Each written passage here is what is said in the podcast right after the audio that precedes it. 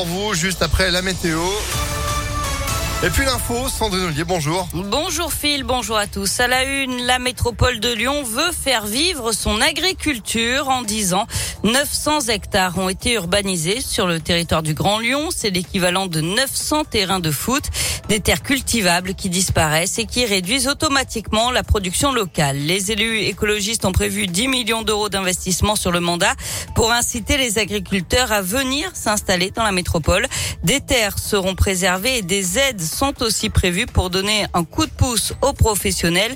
C'est ce qu'on appelle les protections des espaces naturels et agricoles périurbains.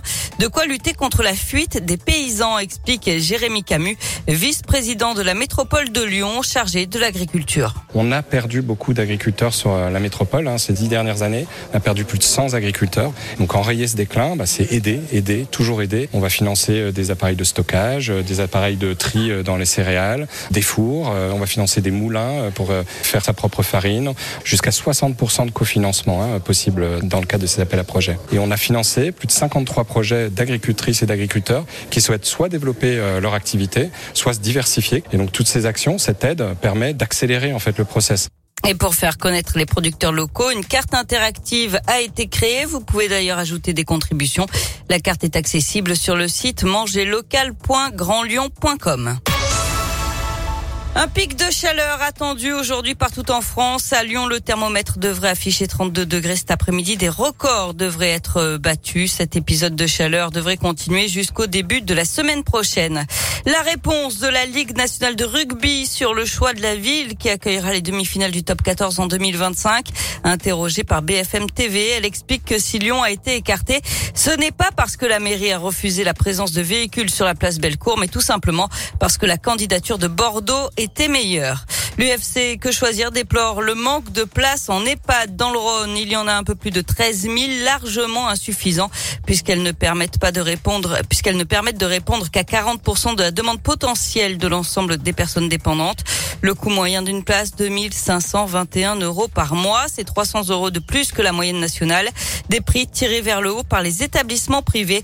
L'association demande notamment la création de nouvelles places en EHPAD public, un plafonnement des évolutions tarifaires des EHPAD privés et la mise en place d'un taux d'encadrement minimal obligatoire.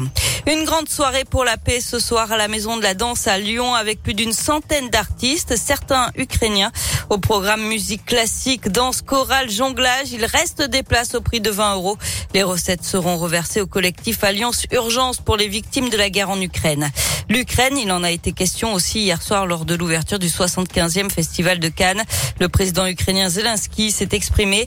Il nous faut un nouveau Chaplin qui prouvera que le cinéma n'est pas muet face à la guerre. Son apparition surprise a été euh, suivie d'une longue ovation des stars du cinéma. Du basket avec euh, la victoire hier soir de l'Asvel 79 à 70 à Limoges lors de la dernière journée de la saison régulière. Les Villeurbanais auront donc l'avantage du terrain pour les playoffs. Ils affronteront Cholet en quart de finale.